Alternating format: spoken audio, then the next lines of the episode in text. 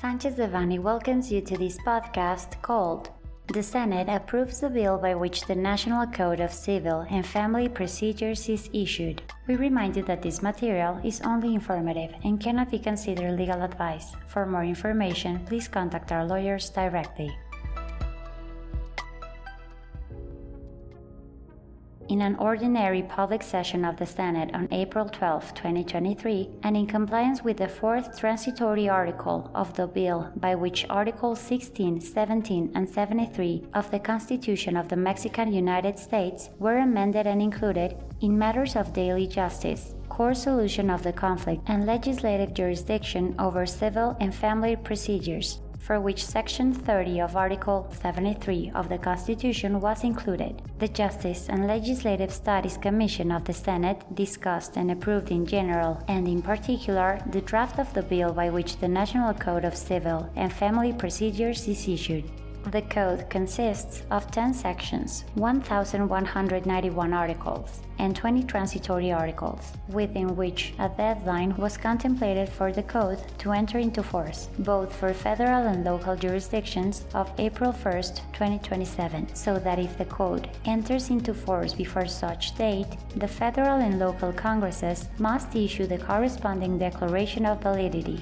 The entry into force of the code will abrogate the Federal Code of Civil Procedure, as well as the civil and family procedural legislation of each of the Mexican states. However, the code will help standardize civil and family procedures throughout Mexico. It will bring uniformity in procedures, minimize formalities in legal proceedings, and eliminate the diversity of judicial criteria on the various civil procedural institutions.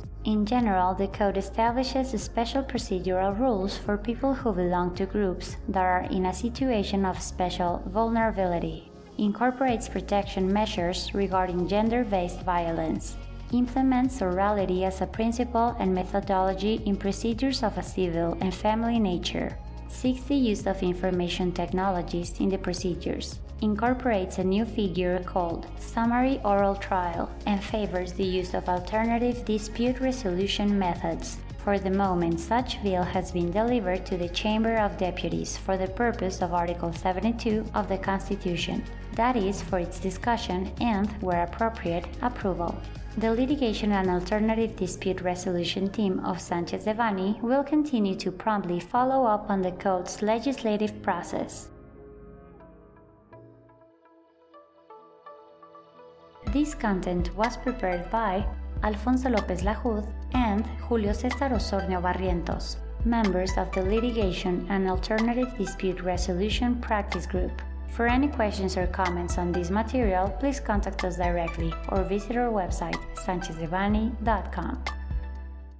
Unless otherwise specified, users of this podcast may save and use the information contained here only for educational, personal, and non commercial purposes. Therefore, its reproduction for any other medium is prohibited, including but not limited to copying, retransmitting, or editing without prior permission of Sanchez Devanny Eseverri,